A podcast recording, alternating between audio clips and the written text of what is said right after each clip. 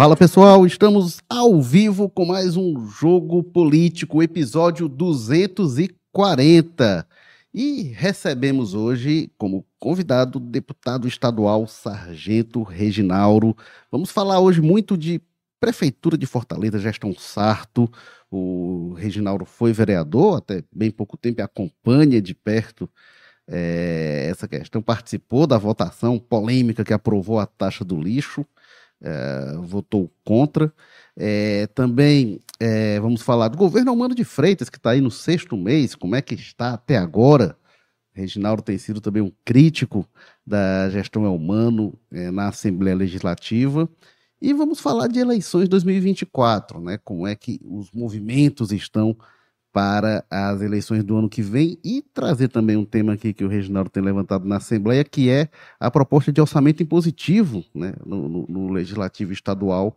A gente vai é, falar sobre isso. E para tratar é, é, desses temas, vou dar a palavra primeiro para o Reginaldo. Bem-vindo, Reginaldo. Prazer tê-lo aqui com a gente.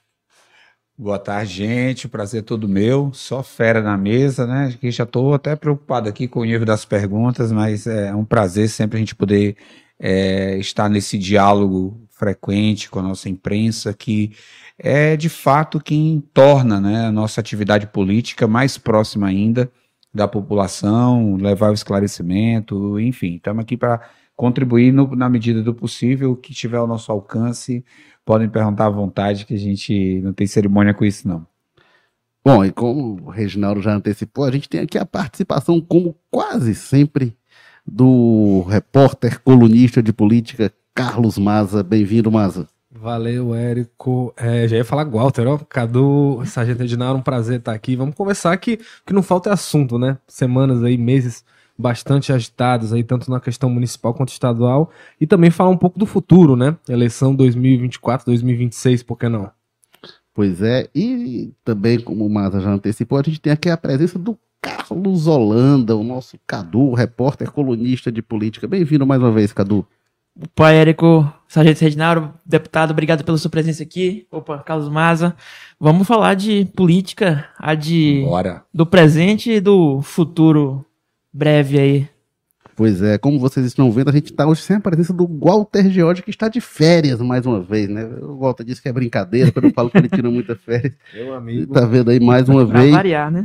Bom, e a gente está ao vivo no YouTube, no Facebook, no Twitter, toda segunda-feira às 14 horas aqui é, no Jogo Político. E quem quiser comenta lá ao vivo é, no chat do YouTube que eu trago aqui é, os comentários. Já tem aqui o comentário Wellington Ferreira dizendo esse deputado é bom.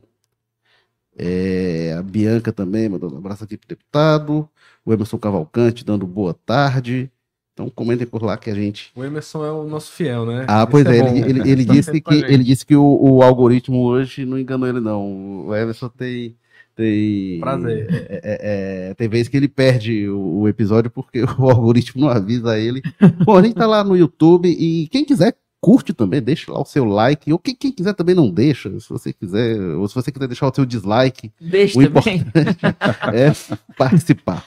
Bom, é, Reginaldo, eu queria começar aqui pegando esse tema. A gente fala do, do futuro, que é lá na frente, mas a gente gosta de trazer para agora. A gente tem visto movimentações, né?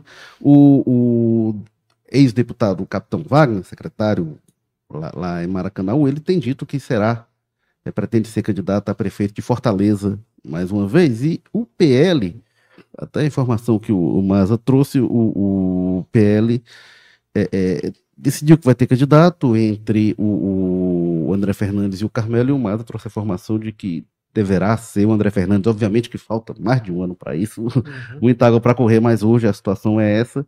E a gente vê também nesse mesmo bloco que, que deu sustentação ao Wagner em 2020, 2022, o senador Eduardo Girão também sendo colocado como nome possível para o novo.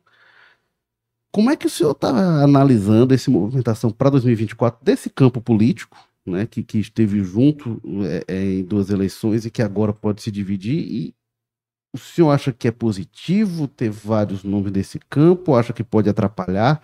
Acha que tem margem para conversar? Qual é, qual é a sua avaliação?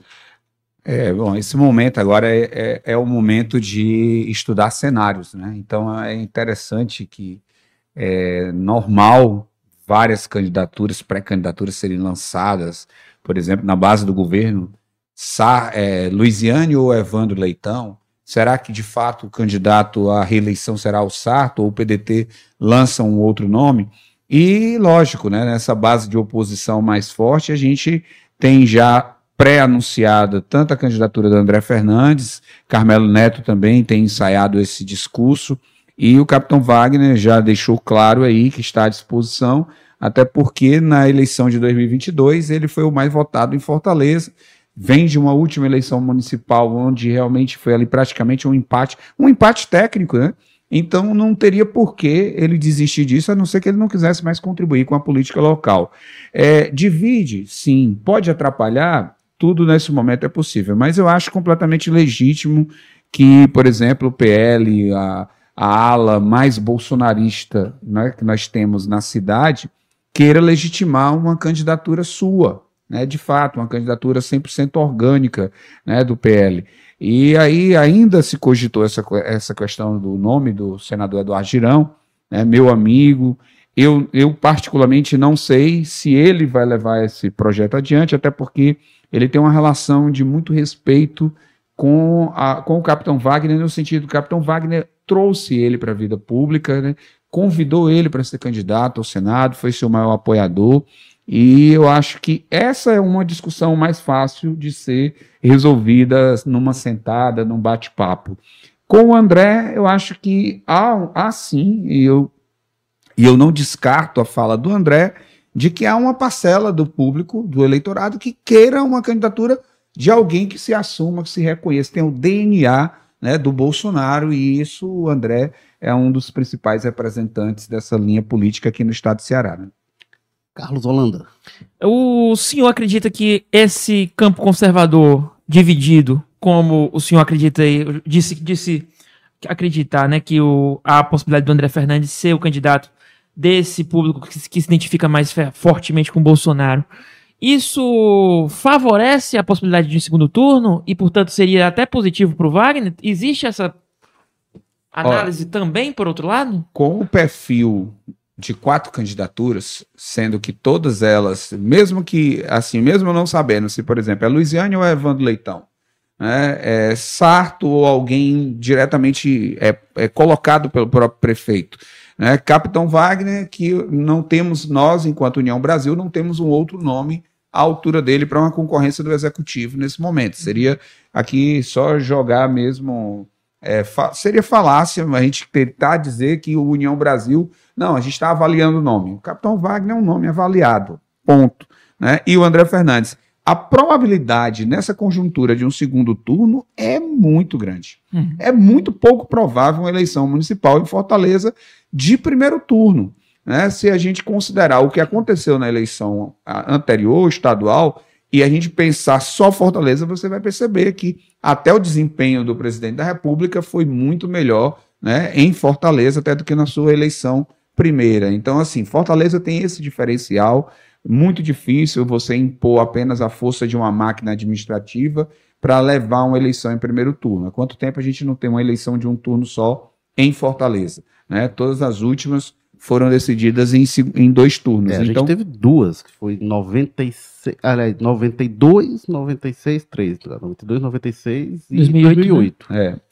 Então, é, é, essa divisão é natural, viu, Cadu? Eu, eu acredito que o segundo turno está praticamente desenhado. Quem vai para o segundo turno vai ser a grande discussão, né? Quem está em condições de chegar realmente aí é, é, para esse segundo turno vai ser uma disputa muito acirrada, talvez uma das eleições mais disputadas das últimas em Fortaleza, né? Com mais de você normalmente tem dois ali favoritos. Eu acho que dessa vez você vai ter ali pelo menos três candidatos dizendo eu posso ir para o segundo turno. Eu queria só fazer só mais uma pergunta. O, uma eventual candidatura do senador Eduardo Girão significará o, eventualmente o rompimento dele com o Wagner, na sua avaliação? Não, para mim não. Eu, eu penso o seguinte: o Eduardo ele tem um perfil, ele acredita muito que existe um público, né, o que ele chama, sempre classificou como uma nova política, né? Então existe um público específico no Brasil hoje que está tentando, está em busca de um, de um perfil político que o Eduardo tem tentado personalizar né, na sua prática, a forma como ele vem conduzindo o seu mandato. Né? Eu não acredito que seja uma ruptura, porque é preciso assim, a gente tem que amadurecer na política para entender esse tipo de movimento. Né? E depois poder caminhar juntos, apesar desse tipo de divisão. Né? E o que é normal, até na própria esquerda, né? o, o, a esquerda faz isso muito bem. PT e PSOL sempre têm candidaturas independentes e depois estão juntos. Né? E isso tem sido a consolidação do trabalho na esquerda no Brasil é saber divergir e saberem se unir. E eu penso que a ala mais conservadora da política brasileira tem que entender a necessidade desse amadurecimento. A gente pode. Aconteceu nacionalmente é, é, aquela velha coisa de como foi tratado Sérgio Moro pelos próprios bolsonaristas e depois Moro estava com o Bolsonaro no segundo turno e Bolsonaro entendia a importância do Moro no segundo turno. Mas o público, em geral, não tinha entendido, levou muito para o âmbito pessoal aquela separação, e depois você tem que entender que você tem que caminhar juntos. Né? Então, eu tenho até questionado, a, a, assim, a gente precisa romper com essa polarização em nome de duas figuras, uhum. que é o que está hoje muito posto no Brasil. A discussão política é Lula-Bolsonaro, ainda é.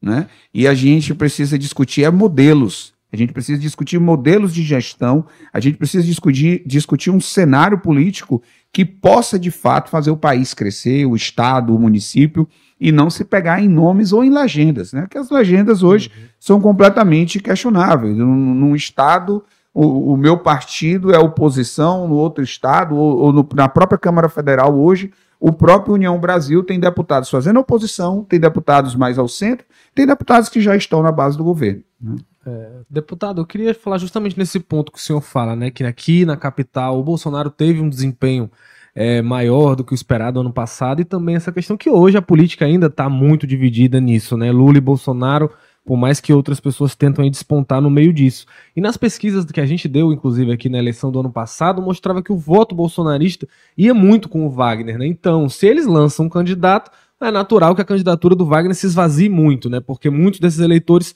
foram para outro lado. Eu queria te perguntar mais a questão dos bastidores dessa conversa. Como é que tem sido essa conversa com o André Fernandes? Vocês tiveram algum desentendimento? Porque eu lembro que na época da campanha ele tweetou umas indiretas pro Wagner, uhum. dizendo que o Wagner não apoiava o Bolsonaro. Depois ele deu ali uma entrevista num podcast. Dizem que ele é traidor do Bolsonaro, uhum. né? Eu queria saber como é que teve alguma conversa nos bastidores. O, o, o André se afastou logo depois da eleição. Como é que foi esse processo para hoje ele tá ó, minha candidatura tá aqui, não tem nada a ver com vocês, e provavelmente, né, até em linhas diferentes na disputa. Eu tive com o André já esse ano, né, em Brasília, no seu gabinete. Tenho muito carinho e respeito pelo André, é um jovem político, é, é uma força, né? O, o, resultado das urnas do André precisa ser respeitado. De, de duas eleições consecutivas, com resultados extremamente expressivos, mas é um jovem que é, certamente ainda vai é, tem muito a aprender, tem muito a amadurecer enquanto político e está fazendo um caminho brilhante, está fazendo uma trajetória né, crescente. E não há, não há ruptura nesse sentido. É, o André vai lançar uma candidatura, se se confirmar, baseado no, no, no, na expectativa do seu público. Ele, ele, o André faz um mandato muito focado nessa coisa desse público orgânico dele que o elegeu deputado estadual elegeu deputado federal. E é, é muito, é muito é, republicano isso, certo? Eu costumo dizer assim: ó, você ganha um, uma eleição, você não tem mais CPF. Você tem uma quantidade de títulos de eleitores que confirmaram aquele seu mandato. Então, não é a minha opinião que eu tenho que levar para o plenário, não é a minha opinião que eu tenho que levar para uma votação. Eu preciso lembrar o que que as 41.635 pessoas que me elegeram esperam de mim. Então, se o público dele está esperando que ele seja candidato a prefeito, eu acho completamente legítimo que ele faça esse movimento. A relação do capitão com o André, tivemos junto no segundo turno, o André foi nomeado, foi designado para coordenar a campanha do presidente Bolsonaro no segundo turno e nós apoiamos. Né? Isso não é segredo para ninguém, estivemos lá, capitão Wagner, eu, né, vários políticos do nosso grupo, porque estávamos e estamos nessa oposição ao PT, né, hoje, tanto no cenário local como no cenário nacional. Então, eu acho que é, é um caminho natural, normal, e que se houver um segundo turno, é muito mais provável que a gente esteja todos, todos juntos, né? aí o PL, o União Brasil e, e o Novo, né, se o, realmente o Novo fechar nome da, na candidatura do senador, que a gente esteja todos juntos e verificando como é que vai ser feita a articulação do lado de lá, né? Eu queria. Posso. Opa. Diga lá. Só aproveitando a deixa, né, que você falou da articulação do lado de lá, eu queria. Sei que não é, o senhor não, é, não faz parte do bloco, tá fora, tá na oposição, mas como é que o senhor tá vendo essa disputa entre esses dois nomes que estão sendo colocados mais? A Luiziane ali pelo PT, o Evandro Leitão, talvez até indo pro próprio PT para ser candidato pelo bloco governista. O que, que você tem escutado com relação lá na Assembleia? O que, que você acha que vai acontecer nesse candidato Olha, governista aí? O que a gente consegue perceber é, de fato, há um movimento muito forte dentro do meio político de que o nome seja do Evandro Leitão. É um movimento que a gente percebe de colegas que estão ali dentro da base aliada de governo. É, a deputada Luiziane tem um recall, né? a, a forma como ela se elege deputada federal é uma prova disso, né? ela tem um público certo, ela não faz tanto esforço para se eleger, ela tem um recall em Fortaleza, isso é inevitável. Mas é claro que, pelo fato de já ter sido prefeita por duas vezes, isso também tem um desgaste natural. Né? E aí, se eles vão optar pelo nome mais novo, pelo nome mais livre, ou apostar numa candidatura orgânica do PT, que mesmo que o Evandro vá para o Partido dos Trabalhadores, a gente sabe que o Evandro Leitão não tem a cara do PT. Né? E eu me lembro muito bem das palavras do deputado Guimarães, quando é, Elmano ganhou a eleição, o governador, e ele disse: essa gestão vai ter a cara do PT. Era tipo dizendo, a gestão Camilo Santana ela não tinha a cara do PT. Uhum. Né? A relação com o PDT era muito mais forte, a relação do Camilo com o Cid muito mais forte, e o Elmano já tem aquele perfil DNA do PT. Né? E talvez o PT queira um prefeito com o seu DNA e não pegar um estrangeiro né, digamos assim, usando essa palavra, de, o Evandro ir para o PT agora para consolidar uma candidatura. Mas é um nome realmente que tem despontado muito forte no meio político, é um, um político com uma articulação muito boa, muito bem quisto pelos colegas do meio. Né? Bom, trazer aqui alguns comentários de quem está acompanhando a gente. O Titã Cruz que se apresenta aqui como Titanzão do Mundaú de Uruburetama. e ele pergunta aqui, deputado, você não acha que o André Fernandes atrapalha o Capitão Wagner nas eleições do próximo ano? Olha, é, quem tem que decidir isso é o eleitorado. Né? Assim, a gente não pode tirar direito jamais das pessoas experimentarem é, uma candidatura, né? A garantia legal né, da nossa Constituição. Qualquer um de vocês poderia se lançar candidato é, tendo aceitação de um partido. Então eu não, eu, não, eu não quero avaliar isso por esse prisma do vai atrapalhar, não vai. Óbvio que se você tem mais candidaturas, você tem uma divisão do, da quantidade de eleitores é muito maior. Então, e tem uma coisa, assim, quem garante que o eleitorado, 100% do eleitorado do André Fernandes vota Capitão Wagner e vice-versa.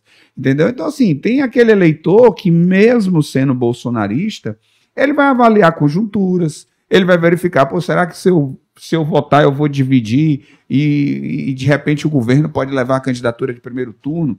Tem uma série de conjunturas, o eleitor avalia muito. Tem aquele cara que, que vota para não desperdiçar voto, né? Uhum. Se ele chegar na, na reta final e ele perceber nas pesquisas que o candidato dele já está derrotado, ele já muda o voto no dia, né? E, infelizmente, isso ainda acontece. Então, eu quero acreditar que o capitão Wagner tem uma história consolidada dentro de Fortaleza. O eleitorado sinalizou isso muito bem agora na, na eleição de 2022. E a gente tem boas condições, sim, do candidato, do capitão Wagner, ir para o segundo turno e, se tudo der certo, ser o próximo prefeito da cidade. É, a gente tem também aqui a, a Bianca dizendo que faz elogios, dizendo que o deputado a representa. É, e o Emerson aqui, ele disse que essa ala que se intitula conservadora nada se assemelha com o real pensamento conservador, de Edmund Burke e outros, enfim. E aí faz uma provocação aqui. E aí, deputado, o que você acha desse estágio remunerado que o capitão Wagner é, é, para turbinar o currículo dele, falando aqui do, da Secretaria da Saúde de Maracanã. É, o Emerson, né? Emerson é estágio remunerado. Primeiro que é uma função pública, né? tinha que ser remunerada mesmo. Essa coisa de trabalhar de graça eu só aceito quando é para a igreja, Uhum. né? Porque eu acho que aí é uma coisa assim, a gente doa para Deus, né? Eu sou muito adepto do, da passagem evangélica de dar de graça que de graça receber, mas aqui a gente paga a conta. E o capitão Wagner aceitou um desafio. Roberto Pessoa é um político, é um dos mais experientes políticos do estado do Ceará em atividade e olhou para um momento que o estado de Mara- a cidade de Maracanã passava na saúde e queria uma pessoa com pulso forte, uma, que tivesse uma capacidade de liderança para articular um processo de mudança da saúde de Maracanaú e convidou o capitão Wagner para essa missão. É, os números falam por si. É, pegar o desempenho, são só cinco meses. Capitão Wagner já aumentou a nota de avaliação da Secretaria Municipal de Saúde de Maracanaú no Ministério da Saúde, né, em, em quase dois pontos. né? Então, nós já temos aí, eu não vou ficar aqui listando, porque vai parecer que eu estou fazendo é, propaganda da Prefeitura de Maracanaú, não é isso. Eu só acho que, de fato, era importante para o currículo dele, sim, claro, ele viu por esse prisma. Eu quero me desafiar. Se eu pretendo ser gestor de uma cidade ou do, ou do estado, como ele se propôs, eu preciso ter uma experiência de administração para mostrar que eu sou capaz de dar conta de qualquer pasta. Não é o fato do cara ser policial que o cara só possa falar de segurança pública, né? Eu sou bombeiro militar, mas eu falo de segurança pública, eu sou professor, eu sou artista, enfim. Você entra na política e a tendência natural é você se apropriar dos mais diversos temas, até para desempenhar o meu trabalho, porque hoje, como deputado, por exemplo, eu tenho que avaliar contas do Estado. Então eu preciso, através da minha assessoria e do meu estudo, aprender a entender um pouco mais como é que funciona a dinâmica de orçamento e etc. E o capitão Wagner foi para uma experiência mais prática ainda, que é administrar uma das pastas que é mais complexa. Falar de saúde pública no Brasil hoje é sempre muito desafiador, mas o que a gente tem visto é que ele tem se saído muito bem. É, queria pegar um ponto até que o senhor comentou sobre a, a, a, a divisão né, que a gente tratou do, do, do eleitorado, porque uma coisa que a gente percebeu nas eleições de 2020 e 2022, na minha percepção pelo menos, o capitão Wagner, mas até citou isso, se ele tinha o voto do eleitor do Bolsonaro. O eleitor do Bolsonaro não tinha muita alternativa. Então o Wagner ele não buscou muito esse eleitor. E, e como o Bolsonaro, grande personagem da política, é, tem muito apoio e muito desgaste, em algum momento o Wagner, inclusive, evitava mencionar muito o nome dele, não se associava muito. Essa estratégia muda com o Bolsonaro tendo um candidato em Fortaleza que não é o Wagner, no sentido de ele não precisa mais de nada para se dissociar do Bolsonaro, porque o Bolsonaro terá um candidato próprio. Então, não precisa disso. E pelo contrário, será que ele vai precisar fazer um movimento para puxar esse eleitor que já votou nele, mas que agora ganha uma alternativa? O Emerson falou aí da questão do conservadorismo no Brasil, né? E é importante pensar que isso é algo muito novo na política nacional. O que é ser conservador, o que é ser de direita, até a própria concepção de direita e esquerda no Brasil ela é totalmente nova. Até um dia desse, todo mundo achava que o PSDB era a direita do Brasil e hoje, quem analisa a política de forma mais, mais profunda, é, PSDB, PDT e etc., compõe a esquerda no Brasil em algum, algumas é, variações de tonalidade, vamos dizer assim. Da mesma forma com os conservadores. Então, o capitão Wagner é um político conservador, sim, mas ele, claro, não tem aquele DNA bolsonarista que muitas vezes é o que incomoda o público bolsonarista ali mais é, ferrêneo, querer alguém que seja defensor é, integral das posturas da, da, do, do presidente, ex-presidente da República e etc. Então, eu penso que há uma parcela desse eleitorado, mesmo que votou Bolsonaro e votou o capitão Wagner, que já entendeu isso. Né? Se a gente pegar hoje e analisar o mandato do governador Tarcísio, o governador Tarcísio faz movimentos que desagrada ao público bolsonarista mais ali raiz, né? Como, por exemplo, o, o recurso público para a parada LGBTQIA+, certo? É, foi para alguns desse perfil mais direita extrema, foi completamente absurdo. Sendo que o cara é gestor do Estado, ele é governador do Estado, então ele governa para todas as pessoas. Ele continua sendo um político conservador? Completamente. Não tem como a gente dissociar o governador Tarcísio dessa postura conservadora, mas é um cara que consegue dialogar de uma forma mais republicana com seus opositores. E aí talvez essa foi uma grande dificuldade do presidente Bolsonaro, até que, o, infelizmente, tirou dele a reeleição.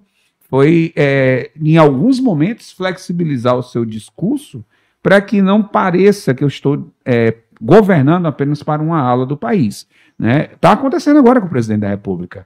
O presidente disse que uniu o país e o presidente ainda faz movimentos completamente separatistas. Né? A gente, como eu falei já anteriormente aqui, a gente continua numa polarização, o país parece que ainda está em campanha permanente, quando nós já deveríamos ter superado isso e está pensando o crescimento do país, está pensando o que, que precisa ser de fato melhorado. Então não, não vejo, eu não vejo por esse, por esse caminho, porque eu penso que o, o perfil do Capitão Wagner já está muito claro para a população. Né? E quem vai votar no Capitão Wagner vai votar nele esperando, senão eu, eu não estou é, de acordo com o modelo que vem sendo praticado no estado de Ceará e em Fortaleza, quero dar uma oportunidade para uma mudança. Né? E isso é próprio do regime democrático, isso é extremamente salutar, esses, essa renovação, a mudança de ciclos, né? como houve agora a mudança do a, o ciclo do Ferreira Gomes e agora um ciclo Camilo Santana, não sei né, quanto tempo vai durar, mas eu acho que o povo está querendo algo completamente novo. Deputado, é, eu queria te perguntar, recentemente, o chefe de gabinete da ex-chefe de gabinete da deputada federal Fernanda Pessoa assumiu a superintendência do DENOX. É, foi uma solenidade de posse na qual o senhor esteve, esteve o capitão Wagner, secretário de saúde de Maracanãú, é, o prefeito de Maracanãú, Roberto Pessoa, e outros que compõem ali o entorno da deputada Fernanda Pessoa e fazem parte desse grupo, liderado pelo, pelo secretário de saúde, capitão Wagner, o senhor, é, e por outros é, líderes desse, dessa coalizão de oposição. É, isso, embora seja um cargo de terceiro, quarto escalão do governo Lula, isso não é uma contradição? Já que o senhor falou que é que o União Brasil faz oposição, que o senhor é e será opositor do PT? Olha, é, e eu falei também, nós temos no União Brasil, já na Câmara Federal, vamos começar pela Câmara Federal, que é onde foi sua pergunta. Nós temos deputados fazendo oposição, Daiane, Daiane Bittencourt, ou Daiane do Capitão, todas as votações da Daiane até agora, que são as votações mais polêmicas das pautas do governo, foram contrárias ao governo, fazendo de fato a, a oposição e votando de acordo com aquilo que o público dela espera. Nós temos alguns deputados ali mais neutros, mais centro, e temos deputados que já estão na base do governo. União Brasil elegeu quatro deputados federais, elegeu quatro deputados estaduais. Aqui, por exemplo, no estado, nós temos o deputado Firmo, que também é ligado a Maracanaú, que desde o início do mandato disse para a gente que não ia seguir um caminho de oposição como nós seguiríamos. E faz um trabalho muito mais ligado à base, eu não vou nem dizer de neutro, faz muito ligado à base, mas o partido liberou seus parlamentares para isso. Isso é uma decisão partidária. O partido poderia, por exemplo, poderia encaminhar todas as votações e depois é, tentar punir os parlamentares por isso.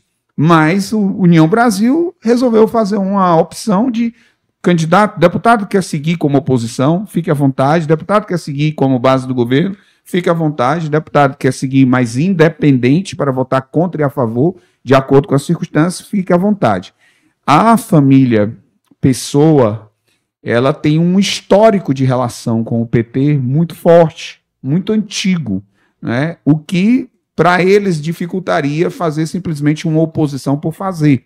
Né? Roberto tem essa relação muito forte com, com o PT mais antigo, né? a Fernanda Pessoa, deputada, e o Firmo segue também nesse esteio. Então, por isso, assim, não há contradição, porque o, o partido decidiu nacionalmente, por isso, eu sou líder do, do União Brasil na Assembleia Legislativa, e vocês já devem ter percebido votações do Firmo contrárias ao entendimento da, do encaminhamento da liderança. Só para aprofundar nesse assunto, essa decisão do, do União Brasil de liberar suas bancadas para votarem como bem entender torna o União Brasil um partido fisiológico e o senhor, que tem adotado ao longo da sua trajetória uma linha de coerência ao lado do capitão Wagner, se incomoda com esse fisiologismo suposto que eu estou colocando? Olha, é, complicada essa história de legenda. Eu falei agora há pouco disso, né? Quando a gente, a gente pensa lá atrás, no passado, você pensava num partido, você olhava a sigla, você sabia exatamente o que aquele partido pensava. Isso acabou no Brasil, já há algum tempo,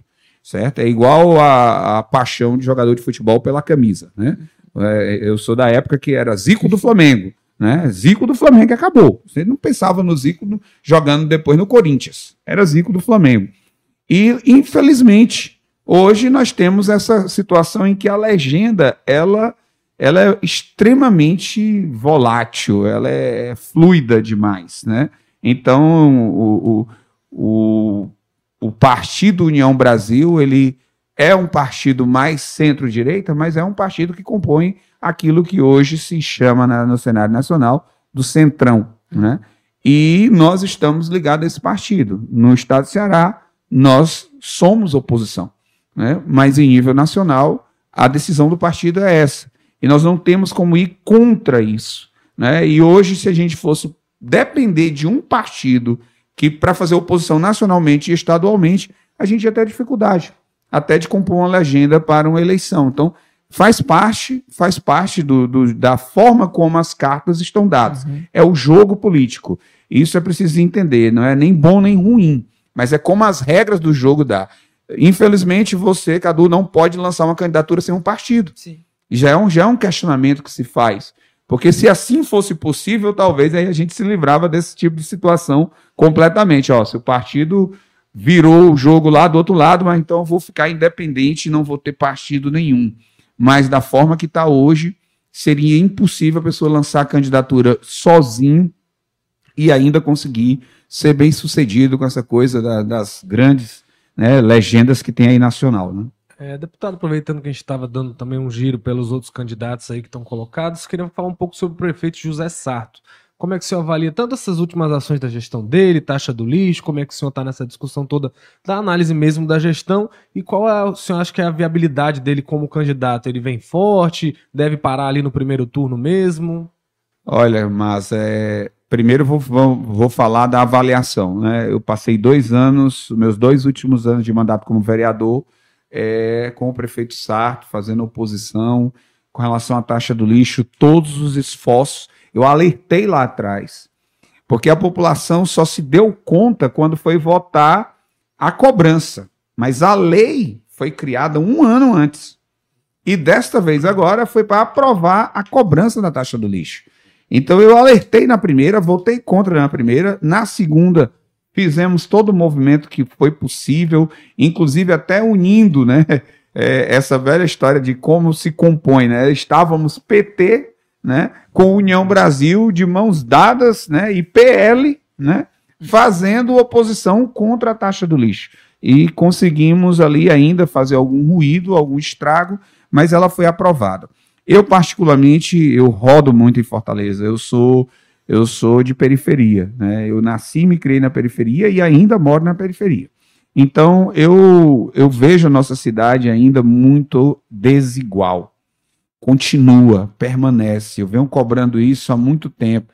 Eu cheguei a sugerir para secretários do, do prefeito Sarto, eu digo, olha, Roberto Cláudio deixou uma, uma marca a história da, da mobilidade. mobilidade. urbana, mas tem uma obra hoje em Fortaleza, que eu fui inclusive opositor ferrenho a ela, e que hoje eu olho para ela fazendo uma autocrítica e acho que ela deixou uma contribuição para a cidade, por exemplo, Beira-Mar, uhum. certo? Eu fiz vários discursos contra o investimento naquilo ali.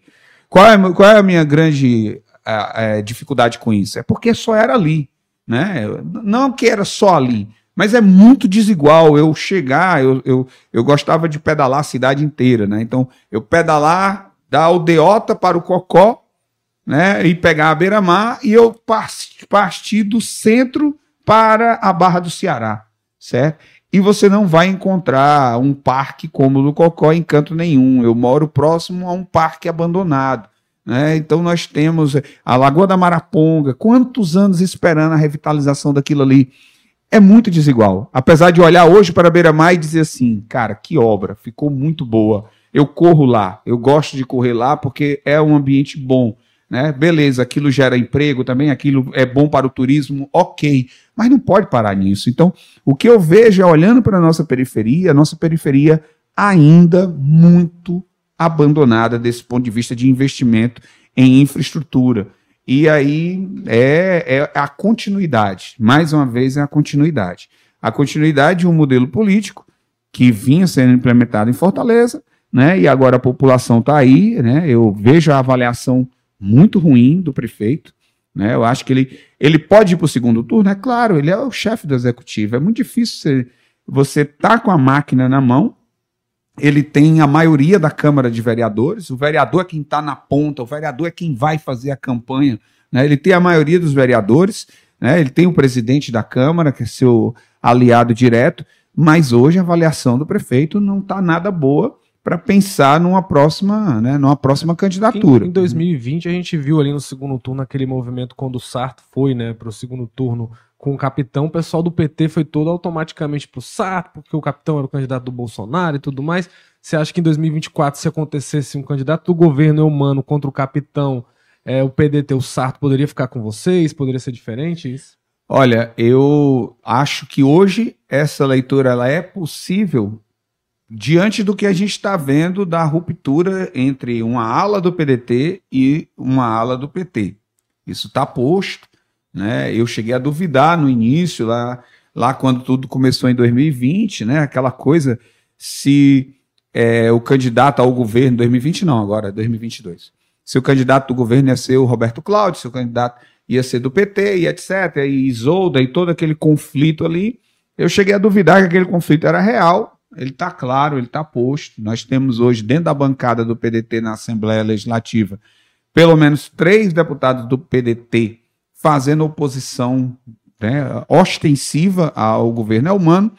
E a gente tem sentido né, nos bastidores, é claro, que essa ruptura ela, ela não tem volta nesse momento. Né? Há sim, de fato, você vê aí declarações do Ciro Gomes, né? já voltou a fazer críticas ao governo, né? você vê a postura do Cid, aí os próprios irmãos não estão tão mais alinhados à forma como o ex-prefeito Roberto Cláudio vem atuando como um político crítico ao governo, à gestão. Então eu não vejo que é, esse cenário pode mudar e de repente pode sim abrir espaço para um diálogo né, com uma ala do PDT que está mais já rompida de fato com o PT, para que a gente possa conversar e ver como é que vai ser esse cenário. Vocês estão se aproximando da gestão Sarto, você vê dessa forma, que o próprio Sarto já admite né, que tem buscado mais o pessoal da direita, até para ter uma governabilidade, né? Ele falou isso algumas vezes para a gente, que ah, o pessoal do PL às vezes vota mais comigo que o do PT, por exemplo.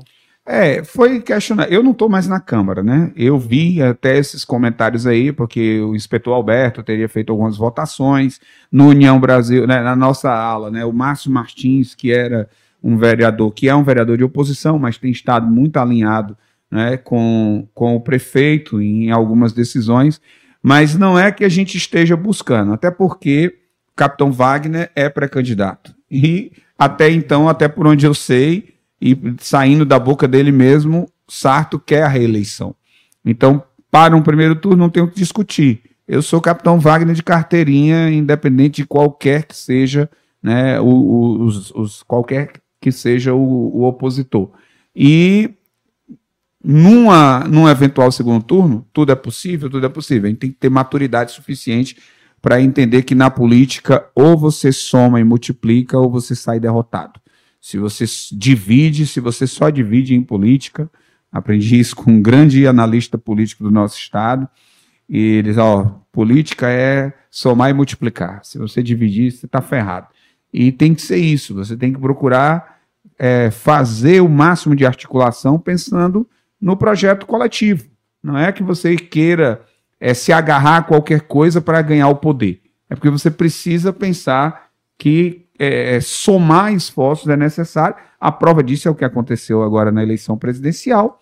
A falta de uma capacidade de juntar do ex-presidente Bolsonaro acabou sendo um, um fator né, para gerar essa, essa fragilidade na sua reeleição. Né? O senhor falou do, da gestão do Sarto e esses seis meses de humano até agora? O senhor acompanhou mais de perto ali na Assembleia, o que, é o senhor está achando? Bom, agora eu vou, agora eu vou falar do que está bem quentinho, né? Que estou vivendo intensamente esse mandato. Já estamos aí no quinto mês, né? Desde quando assumi, primeiro de fevereiro. Eu, eu não quero fazer aqui uma, uma oposição cega, certo, gente? Eu só, na verdade, acho que o governo humano ainda não tem uma cara. Sim, é a minha análise bem fria.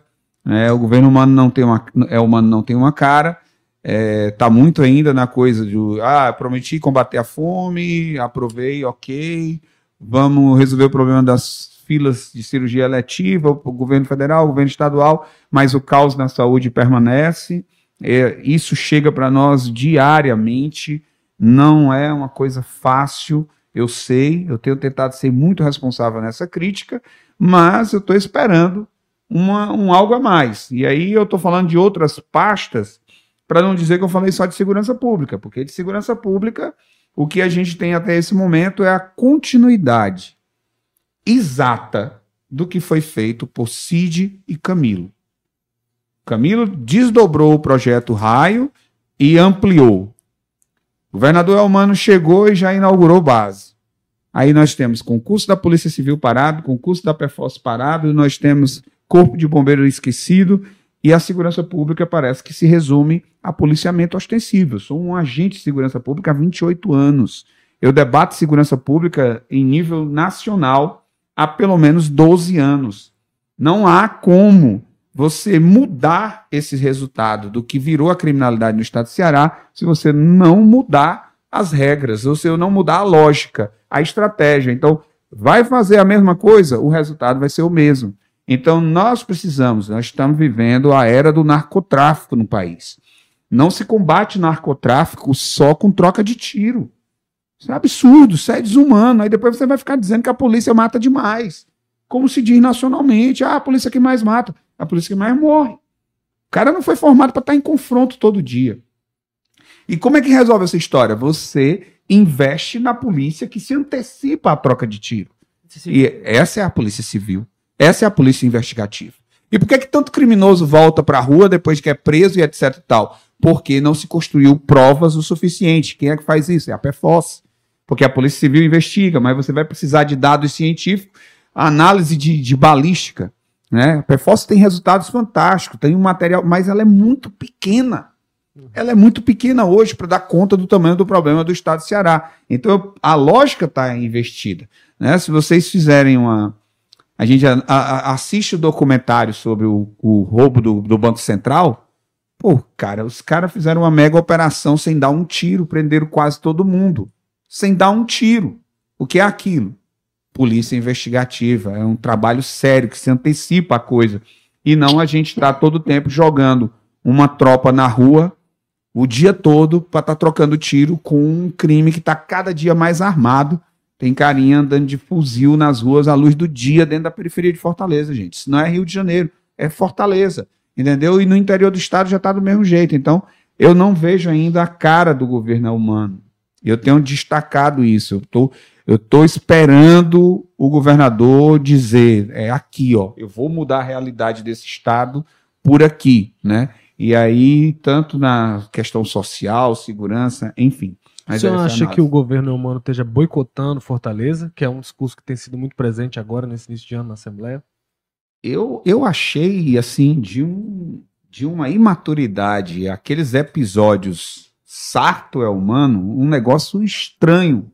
Porque aí eles acostumaram o povo do Ceará numa coisa de que prefeitura e Estado estavam sempre de mãos dadas, né? Teve coisas, viraram quase uma mesma coisa em alguns pontos. Uhum aqui em Fortaleza, né? Aí, de repente, do nada, começa uma história de corte de recursos na saúde o IJF, aí costa a prefeitura investimento no hospital, no, no, no, hospital do câncer, porque a responsabilidade é do Estado e, e nós. Enfim, cara, e a população pagando um preço altíssimo por isso.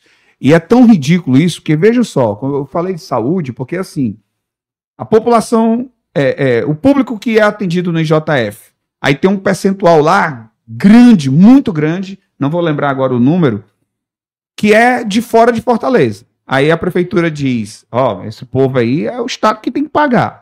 Aí beleza, aí vamos lá para o Hospital do Câncer. Aí tá lá a prefeitura dizendo que também o público veio do interior do estado. Aí corta recurso, baixou o número de leitos. Aí o governo do estado vai dizer assim: e o público do HGF? A maior parte do público do HGF é de Fortaleza. Aí o cara nem para lembrar que quem mora em Fortaleza também é cearense. Ficou uma coisa tão patética que o cara diz assim: e o público do HGF, a maior parte é de Fortaleza? Sim. É de Fortaleza, mora aqui e é cearense, paga imposto para o estado todo. Ficou tão ruim o debate que é, é, é, a gente ainda conseguiu é, discutir com os dois secretários de saúde, a, a secretária de saúde do estado e o secretário de saúde do município, e para o bem da, da comunidade, da população, Ambos têm se encontrado bastante, discutido formas de colaboração, de cooperação, porque eu acho que é isso que tem que ser feito. É o prefeito da capital, é o governador do estado. Não dá para a gente estar, num momento como esse, fazendo movimentos totalmente eleitorais, né? quando os caras estão investidos das funções mais importantes dentro do Estado. Deputado, é, o senhor falou agora há pouco sobre o quadro da segurança pública, né? Na sua análise, o senhor disse que o governador é humano, replica os modelos, o modelo que foi iniciado na gestão Cid Gomes, dado sequência, por sua vez, por Camilo Santana, e agora tem essa continuidade com Eumano de Freitas. Nós tivemos paralisação das forças de segurança no governo Cid Gomes e no governo Camilo Santana. Diante do da análise que o senhor faz, o que é que nos garante que a gente não vai ter uma paralisação das forças de segurança no governo humano? Boa pergunta. É, bom, primeiro assim, eu tenho até, eu conversei com o Procurador-Geral de Justiça, conversei com o presidente do TJ, já, né, como deputado, falando sobre isso. E aí eu vou lhe dizer, eu vou fazer de conta que eu não sou deputado e vou me colocar na condição da tropa. O movimento paredista de 2020 foi um grande erro, um grande fracasso. Só trouxe prejuízo, e eu não falo né, nem para o povo cearense, porque ela nem sequer conseguiu atingir o povo, mas ela atingiu gravemente a estrutura da própria categoria, ela atingiu a representatividade da categoria, nós tivemos problemas sérios com as associações que são quem prestam os melhores serviços de assistência a essa categoria que é tão sofrida e o Estado não dá conta. As associações aqui é que suportam isso. Ficou todo mundo prejudicado. Então, não há cenário. Não há cenário. A, a, a greve termina, a paralisação termina mostrando claramente isso aqui nunca deveria ter acontecido, uhum. né? E de fato, quem tivemos várias demissões, ainda um monte de gente respondendo processo. Então não há, não há cenário. Eu conheço muito bem essa categoria, acompanho ela. Uma coisa foi o que aconteceu em 2011, 12, e eu estava lá. Foi um ato extremo, um grito de socorro. Outra coisa era o cenário que nós tínhamos em 2020, que nós tentamos alertar. Eu fui contrário, Noélio, enquanto deputado, foi contra. Capitão Wagner foi contra. Lamentavelmente aconteceu, mas não há mais cenário para isso. O que a gente precisa entender, e a categoria já compreendeu a lição da pior forma possível, que o melhor, o melhor caminho para hoje buscar é, alguma mudança é a representação política. Ponto. Certo? Porque eles não têm direito a sindicato, não têm direito à manifestação. Então, por que caminho vão buscar? Eles precisam ter alguém que reverbere sua dor. E aí vem a figura do vereador, do deputado estadual, federal, enfim, e, e apelar para a sensibilidade dos governantes. Não, não há como você tratar igual a qualquer servidor um servidor público que é jogado nas ruas todo dia para lidar com a realidade como é a criminalidade no estado de Ceará. A categoria que mais adoece, a categoria que mais se mata e comete suicídio. Tivemos uma audiência no Ministério Público há poucos dias sobre isso. Dados levados pelo por um representante da Secretaria é, de Saúde do município apontam que, com 10 anos de serviço, com 10 anos de serviço, os agentes da segurança pública estão, em média, 80% deles já com algum tipo de problemas da sua saúde mental decorrente da atividade. Né? Então, é um número elevadíssimo. 10 anos de serviço é um terço da profissão. É um texto da carreira, certo? Então a gente precisa rever, precisa avançar nos cuidados com quem tem uma responsabilidade tão grande de cuidar da nossa população, do nosso povo. É, eu queria trazer aqui mais um comentário do ouvinte para puxar uma questão que tem a ver com o governo humano. É, mas tem mais a ver com a Assembleia. O Paulo Henrique diz aqui: eu ainda não sei para que servem esses deputados estaduais, vereador nem se fala, enfim. Eu não, não vou embarcar nesse discurso antipolítica, não. Mas a gente vê alguns dias na Assembleia alguns projetos que chegam e é aprovado no instante e não tem tempo para discutir. A Assembleia está sendo atropelada? Eu não vou deixar de responder ele, não, apesar de você ter dito que não. Eu, eu, prefiro, como eu disse que eu não fugia de nenhuma pergunta e não fujo, tá? É, Paulo Henrique, né? Eu acho. Isso. É, Paulo Henrique, vou, eu vou inverter a lógica, que ela está equivocada. Sabe o que, que tem que acontecer? O povo não pode ficar reclamando da classe política, o povo precisa reclamar de si mesmo. Porque quem escolheu o representante, ele não caiu lá. Ele não caiu lá de paraquedas, ele foi votado. Se nós temos uma maioria da Assembleia Legislativa que você considera que está votando contra os interesses do povo, então a maioria do povo cearense escolheu mal seus representantes. É isso que precisa ser discutido. Certo? Assim, eu estou político, eu não sou político, ninguém é. é quer dizer, eu, eu, do ponto de vista de mandato, porque político todos nós somos em alguma medida, mas do ponto de vista de mandato, eu estou na política.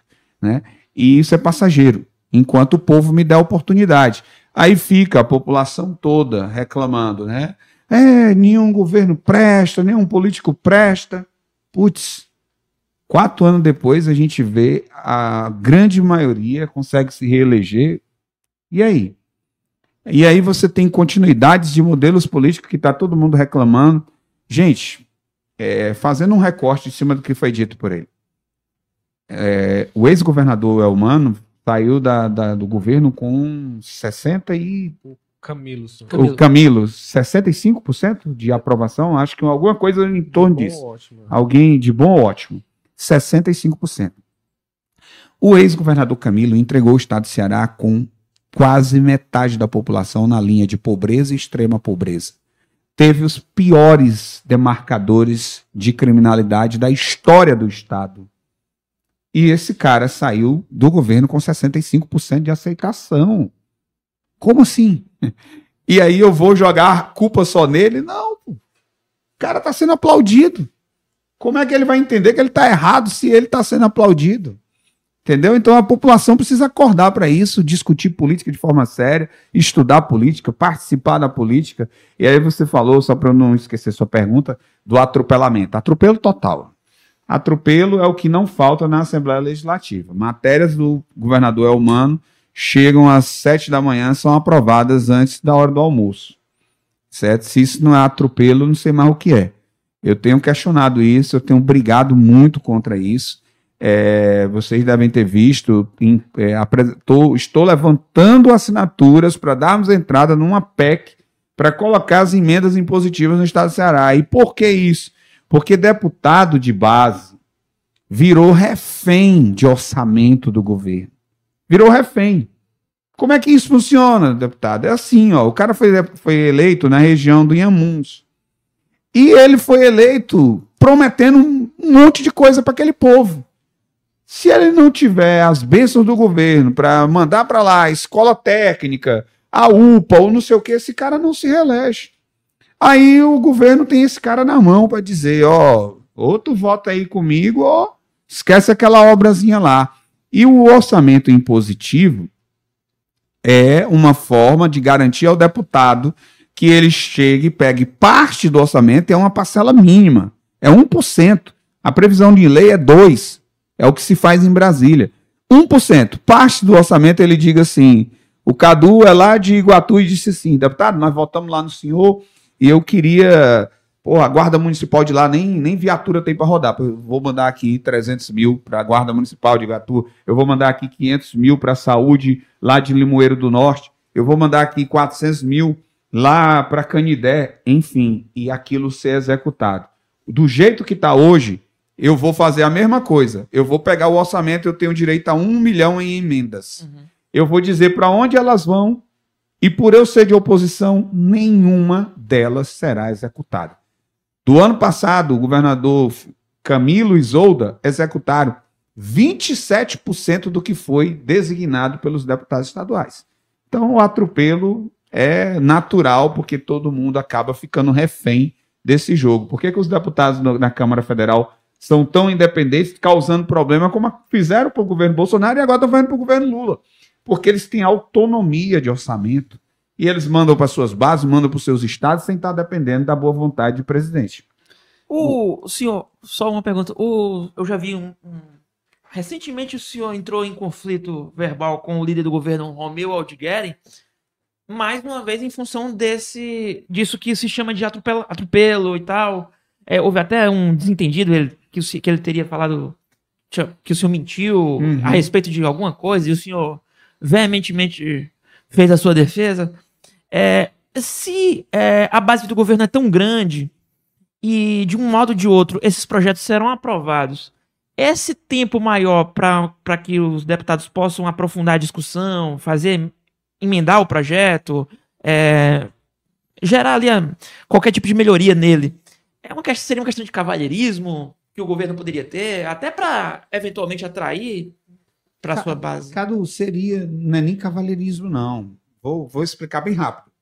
É, a matéria chegou na casa, ela tem que ir para as comissões. Enquanto ela vai para as comissões temáticas que estão relacionadas àquele tema, eu tenho tempo, por exemplo, de pedir uma audiência pública. Uhum. Tá? Então, o tema é referente à educação. Vamos chamar os professores aqui. O tema é referente à cultura. Vamos chamar os artistas aqui. Pode melhorar é, o projeto, né? né? Para melhorar o projeto, para ouvir a população, cara. O que aconteceu no projeto da, do, do fim da isenção fiscal para as empresas? Isso. Que foi um dos que eu mais reclamei. Eu disse: ó, isso vai gerar desemprego. Vamos chamar o setor produtivo aqui. Eu pedi tempo para uma audiência pública, foi negado. Isso era em fevereiro aí, e era para valer era... em, em, janeiro do ano que vem. Exatamente. E aí era fevereiro e as comissões temáticas não estavam nem montadas e eles aprovaram.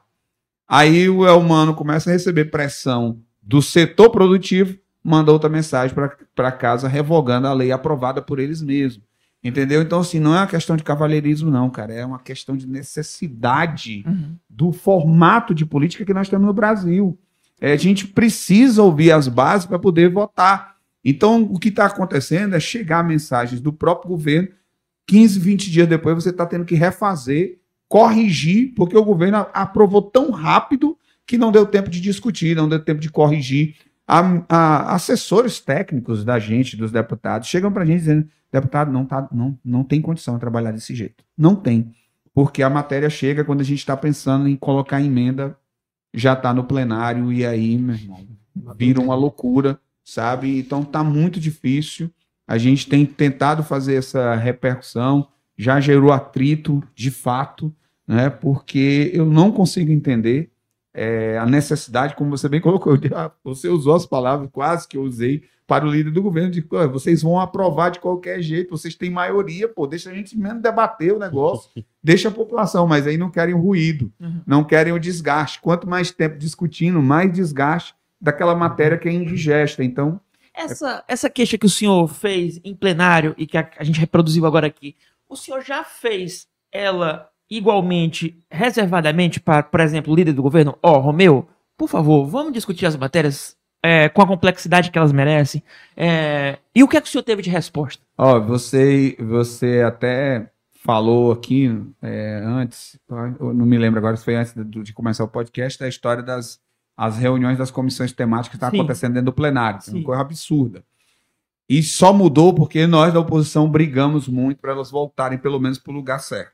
Né? Tudo isso que a gente debate lá, a gente fala também nos bastidores. E, lamentavelmente, o que se tem é aquela coisa, não, pô, é regime de urgência é regimental.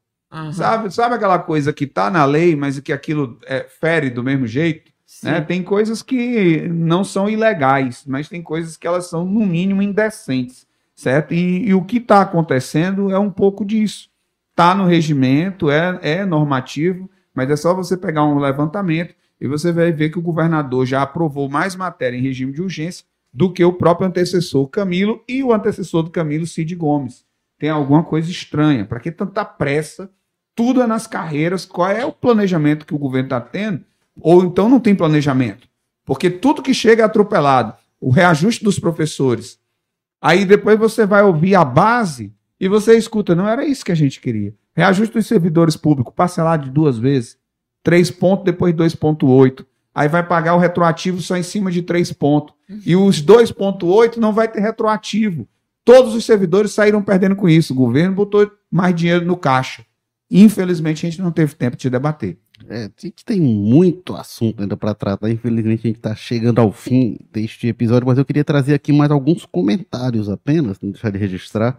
O Luca Dias diz que Reginaldo, nosso futuro prefeito, e arrisco dizer governador. Oh, aí eu vou dizer como meus irmãos evangélicos, recebo, ô glória. E aqui o Emerson diz aqui: será que o Elmano repetirá no governo do estado a mesma performance da Maria Luísa em Fortaleza? E ri aqui. E ele diz tinha tido aqui discordado do, do Reginaldo em algumas coisas, mas diz: nesse ponto eu concordo com o deputado, não sei. Enfim, nesse aqui. O governo Elmano está falando que vai fazer acontecer, mas falta ação. E a gente tem também aqui a participação do soldado Noélio. A gente citou ele aqui, inclusive, ex-vereador, ex-deputado. E Reginaldo é muito preparado, fala sobre todos os assuntos com muita propriedade e equilíbrio. Obrigado, É, quem irmão. tem capacidade de ouvir, livre de paixões, com certeza o respeita. Te agradece também a audiência de todo mundo, do Noel e todo mundo que participou. Tem vários outros comentários que não dá para ler todos, mas a gente agradece demais aqui a presença do Reginaldo, legal ouvi-lo. Obrigado por sua participação aqui no Jogo Político. Eu que agradeço, como eu disse aqui, o debate é, é muito bom quando principalmente você tem interlocutores preparados, né? Discutir política hoje é algo que a gente precisa sair um pouco das paixões, senão a gente não vai conseguir de fato aprofundar debates, certo? Eu tenho todo respeito com todo, toda e qualquer corrente ideológica, mas eu tenho minhas convicções. Eu não vou tirar o direito dos outros de pensarem diferente. Eu quero debater e mostrar que o pensamento que hoje eu trago para mim como, como sendo uma, uma proposta de pensar a política diferente, eu quero depois lhe convencer que é melhor do que o seu. Eu quero tentar que a gente chegue numa, num, num momento em que a gente vai se basear em resultados e não em discursos. Né? É isso que, que deve ser o, o rico da democracia. Tivemos um governo de esquerda, analise os números. Tivemos um governo de direita, analise os números. Agora vamos olhar para frente e pensar qual é o melhor modelo, qual é o melhor caminho, né? sem paixões, sem apegos demasiados, até porque no final das contas tudo isso tem um único objetivo. Se a política não é para pensar melhorias para o povo, então a pessoa está no lugar errado. E a população tem que aprender, é a minha grande cobrança hoje, a participar, a debater, a discutir. As, reuniões, as sessões da TV da, da Câmara Municipal, Federal, Estadual são todas transmitidas. Todos os perfis de parlamentares são públicos. Cobre, participe, se engaje, porque eles foram colocados lá pelo povo e eles precisam ser cobrados, né? Nós fomos. Precisamos ser cobrados para que realmente a gente saiba se está agindo certo ou errado. Né? Obrigado também ao Carlos Holanda por participar deste jogo político. Opa, valeu, Érico Firmo, meu amigo Carlos Maza, meu amigo Érico Firmo. Obrigado à presença do deputado Reginaldo e pelo comportamento democrático. Ah, valeu.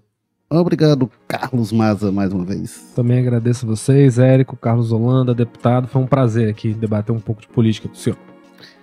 A gente agradece a você, principalmente, que acompanhou a gente, ao Bruno Silva, que estava ali na técnica, bo- botando a gente no ar em todas as redes. E semana que vem, 14 horas, a gente está de volta. Valeu, tchau.